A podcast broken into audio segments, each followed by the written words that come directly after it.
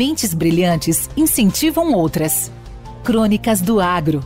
Com seus especialistas e líderes comentando, opinando e analisando diversos assuntos através da sua ótica e de sua experiência.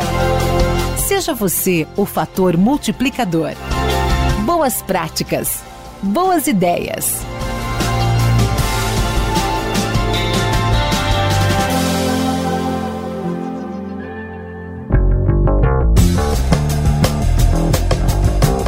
Missão de criar um impacto positivo no mundo é de todos nós. Especialmente no agronegócio, é importante mantermos proximidade com as fontes. Por vezes, os líderes, especialistas e profissionais do agro tornam-se difusores e articulistas, escrevendo e falando sobre suas respectivas especialidades, ideias ou mesmo respondendo a perguntas de ouvintes que têm dúvidas sobre determinado assunto. O objetivo maior de Crônicas do Agro é justamente atendê-lo com temas de interesse e informações úteis que possam provocar sua análise e sua reflexão. Os artigos são produzidos pelo especialista e cronista e é dedicado ao nosso podcast. Entretanto, o áudio pode conter opiniões e análises que não necessariamente refletem a visão do Crônicas do Agro. Caso queiras comentar, criticar, sugerir ou mesmo elogiar a crônica, fique à vontade envie um e-mail para contato@academiadoagro.net.br que iremos atendê-lo com todo zelo e atenção. Boa audição.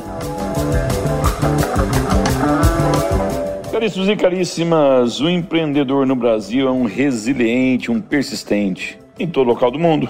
Conhecer seu negócio, operação, seu mercado são sinônimos de sucesso. Aqui no Brasil, isso pouco é relevante. Ou melhor, logicamente que é relevante. Mas somente esses conhecimentos não bastam. A burocracia brasileira mata lentamente a nossa competitividade e mata lentamente o nosso empreendedorismo. No agro, essa burocracia é maior ainda.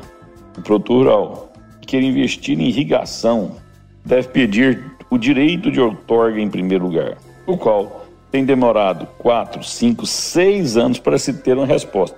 E às vezes essa resposta é negativa, ele esperou 4, 5, 6 anos. Para poder sistematizar uma área que é de sua propriedade, dentro das rígidas normas do Código Federal, respeitando todas as legislações, ele pede uma licença, a qual não está saindo em Goiás com 4, 5, 6 anos de espera. Depois de tanto tempo de espera, esse produtor teve a sua condição financeira alterada. Ou melhor, o mercado também alterou o momento de investimento. E mesmo assim, mesmo depois de tanto tempo de espera, esse mesmo empreendedor terá que preparar uma série de documentos para não ter retaliações a posteriori. Inacreditável é que quem lidera essas instituições estaduais sabem desse atraso, são complacentes com esse atraso. Na verdade, existem funcionários públicos que não dispõem de uma atitude proativa para o desenvolvimento do empreendedorismo rural. Com isso, o Estado perde, a nação perde, os produtores perdem e a cidade perde. Menor geração de emprego, menor geração de renda, menor desenvolvimento. Inacreditável também a omissão dos prefeitos e governadores. Eles colocam toda a culpa na máquina administrativa, na máquina do Estado, mas a máquina que eles lideram, foram eleitos para isso. O fato é que nenhum gestor público tenta resolver problemas estruturais, eles tentam apenas resolver problemas pontuais de seus governos, às vezes por incompetências, outras vezes por falta de visão de mundo e outras vezes por se estarem cercados de bajuladores e não de empreendedores. Enio Fernandes, Terra, Agronegócios. Obrigado.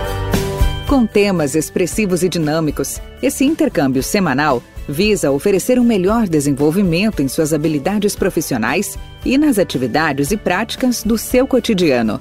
Somos da Academia do Agro, o podcast para todos aqueles apaixonados pelo agronegócio. Te aguardamos no próximo episódio. Até lá!